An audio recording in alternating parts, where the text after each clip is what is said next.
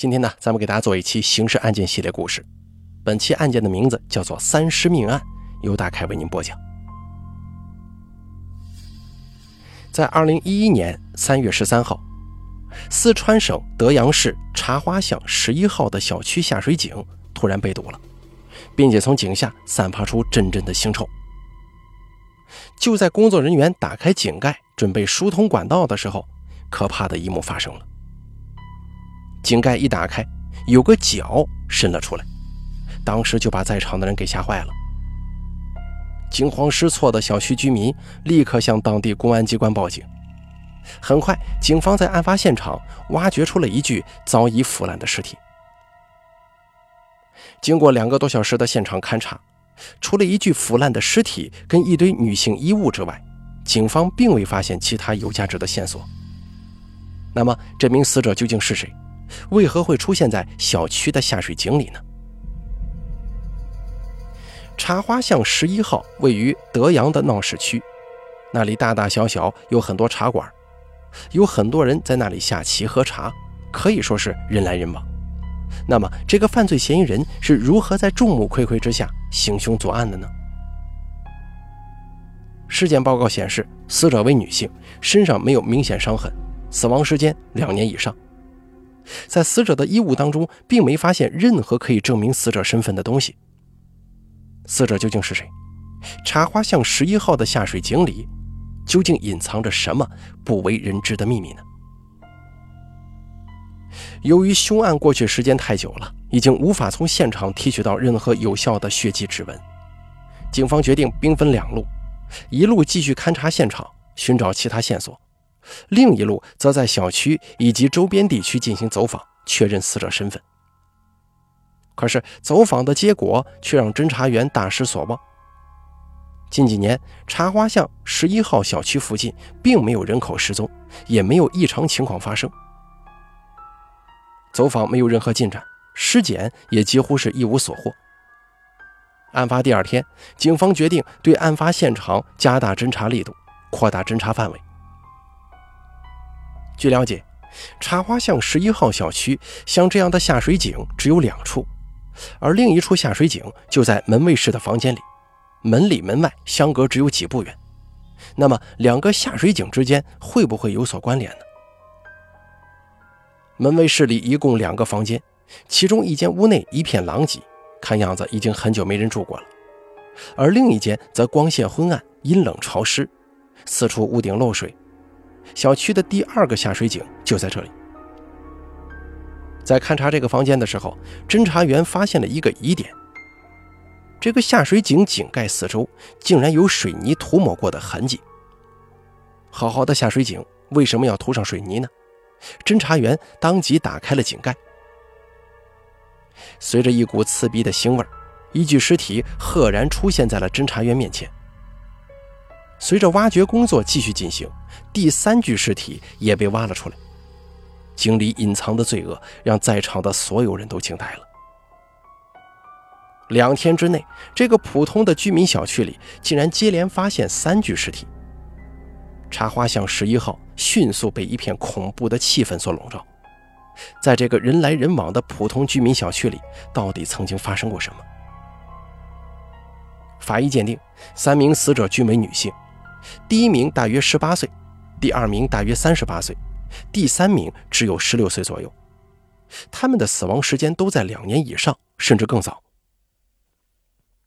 发现尸体的两个井口，一个紧挨门卫室，一个就在门卫室内。死者被发现的时候呈卷曲状。一般来说，人死了之后，尸体二到六个小时就会变得僵直，僵直之后就很难让其变得卷曲。警方据此判断，这里应该就是第一案发现场。由于该案件涉及三人被害，案发现场又在人口稠密区，社会影响极大呀。在发现尸体的当天，警方便成立了“三幺三”专案组，并在全市范围内发布了缉拿凶手的悬赏通告以及尸体认领的消息。通告发布之后不久。警方就接到了德阳市中江县一名男子的报案。男子声称自己的妻子谢芳于2006年6月底失踪，一直没有下落。据谢芳的丈夫说，他跟妻子都是德阳市中江县人，为了生计，妻子独自一人在德阳市打工。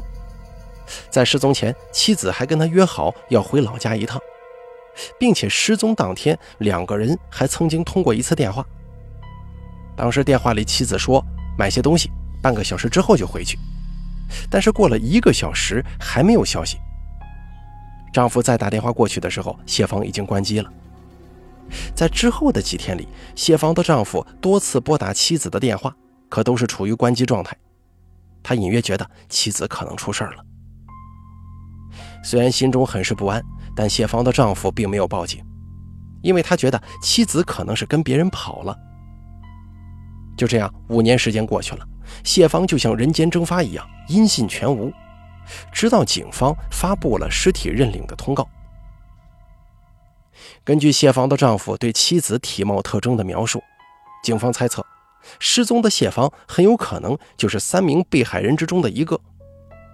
警方当即提取了谢芳父亲的 DNA 进行比对，鉴定结果证明，那名三十八岁的死者正是谢芳。一名死者的身份被确认了，但是其他两名死者却始终无人认领。就在这个时候，负责走访的侦查员有了新的发现。小区居民反映，曾经见到一些女的进入到门卫室里。那些女的应该都是从事不正当职业的人，一般都晚上过来。根据这一条线索，警方认定这三名死者与这间门卫室里的人可能存在着某种特殊的关系。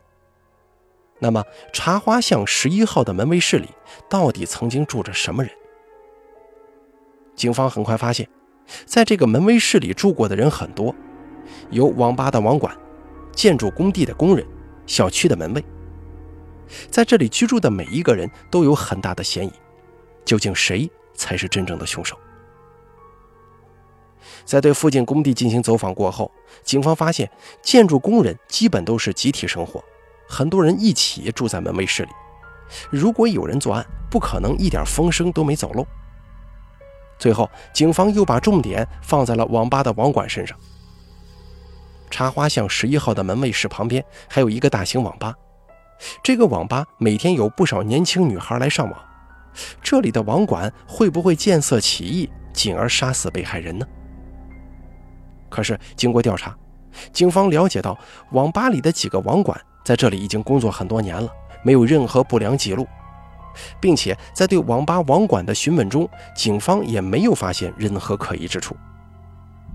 案发的茶花巷十一号是当地一个破产工厂的家属区。因为居民收入普遍偏低，想要雇一个年轻力壮的门卫，这个根本不可能。前几年一直是一个老大爷在这里守门。在2008年的一天，那个看门的老大爷突然失踪了，走的时候还带走了替居民收的三千多块钱水电费，算是携款潜逃了。这位看门的老大爷名字叫做赖兴发，六十一岁。从2013年到2008年，在茶花巷十一号做门卫工作，一干就是五年。小区的居民对他不甚了解，只觉得有个人看门就行了。他呢，也很少对人提及他的过去。那么平白无故，他为什么要携款而逃？赖兴发究竟是一个什么样的人？他究竟去了哪里？很快，警方调取了赖兴发的资料。警方发现赖兴发曾经因为强奸女同事被判处六年有期徒刑。那么，他跟这三起人命案子究竟有没有关系？在掌握了赖兴发的基本资料之后，警方在小区里展开调查。很快，警方掌握到一条关键线索。根据一个曾经与赖兴发喝过酒的居民说，赖兴发他自己曾经讲过，他是一个连死都不怕的人。没有什么事情可以让他害怕，有过犯罪前科，警方觉得赖兴发很可能就是本案的犯罪嫌疑人。经过多方查找，发现赖兴发现在居住在一个汽车站的租住的房间里。从发现尸体到抓捕门卫赖兴发，警方只用了短短五十个小时。在随后的审讯当中，犯罪嫌疑人赖兴发对自己犯下的罪行供认不讳。据他说，茶花巷十一号下水井里的三个死者都是被他所杀，而且三个人都与他有过特殊关系。至此，其他两名死者的身份也得到了确认。十八岁的女孩张丽，重庆人；谢芳，四川德阳人；唐艳是云南人。他们都不是本地人，为何同样惨死在茶花巷十一号呢？已经步入花甲之年的赖兴发，为什么会连杀三条性命？他跟这三个人之间究竟是什么关系？在审讯过程当中，赖兴发对自己的犯罪事实供认不讳。二零零四年的一天，正在茶花巷十一号做门卫的赖兴发，认识了本案的第一个受害者。就是十八岁的重庆女孩张丽。当时张丽在一家火锅店打工，就住在茶花巷十一号小区里的集体宿舍。有一天，张丽的手划破了，就到门卫室跟赖兴发要一点白酒用，两个人就这么认识了。据赖兴发说，张丽走后没几天，就主动又来找他，说他已经辞掉了工作，手里没钱，想跟赖兴发借钱。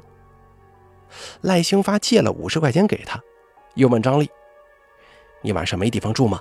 晚上可以到我这儿来住啊。”没想到张丽晚上真的来了。就这样，没有生活来源的张丽与年长自己三十七岁的赖兴发同居了。但是好景不长，仅仅过了几个月，两个人的矛盾就出现了。张丽让赖兴发想办法帮他借一千块钱。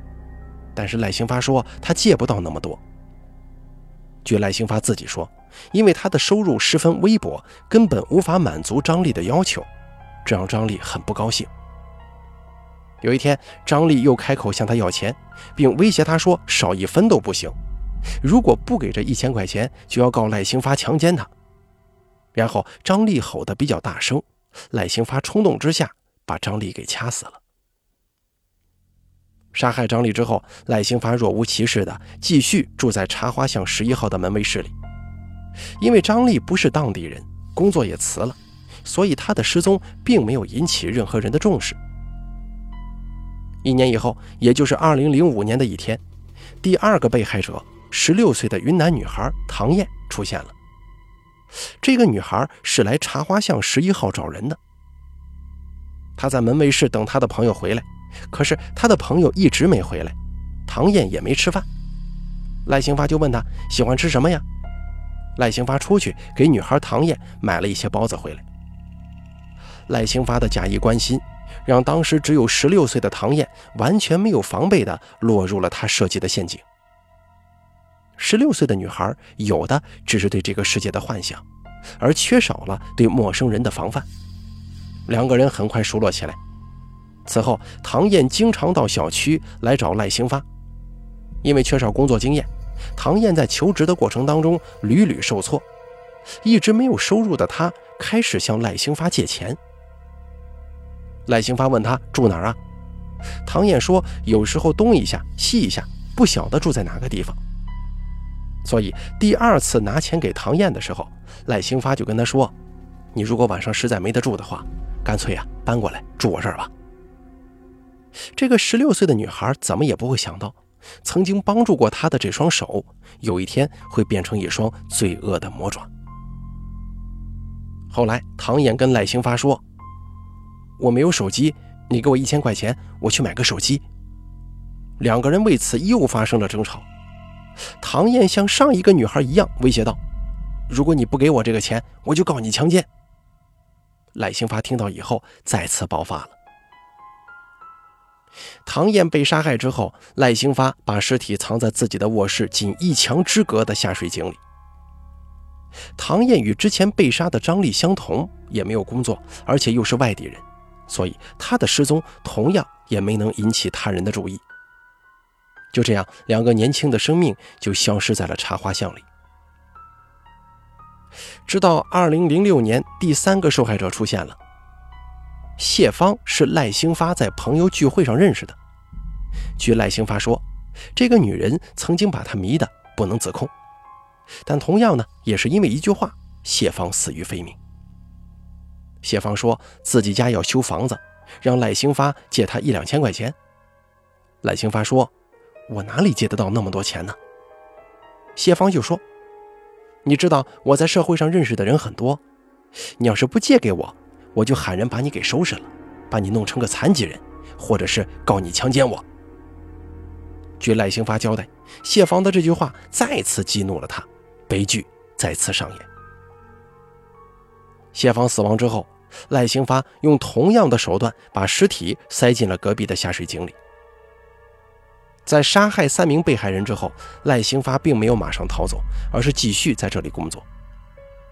据犯罪嫌疑人赖兴发说，在作案后的几年里，每到夜深人静，他眼前总会浮现出这三名女子临死前的样子，这让他非常害怕。同时，他也知道真相终究会大白于天下。于是，2008年的某一天，濒临崩溃的赖兴发终于决定逃离。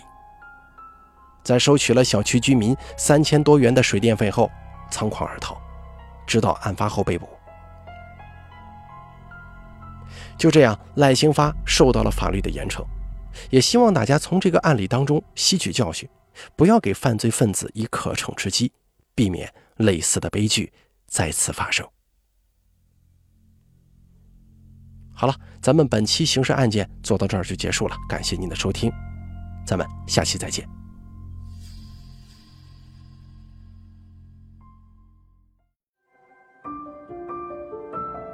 本期故事演播完毕。想要了解大凯更多的精彩内容，敬请关注微信公众账号“大凯说”。感谢您的收听。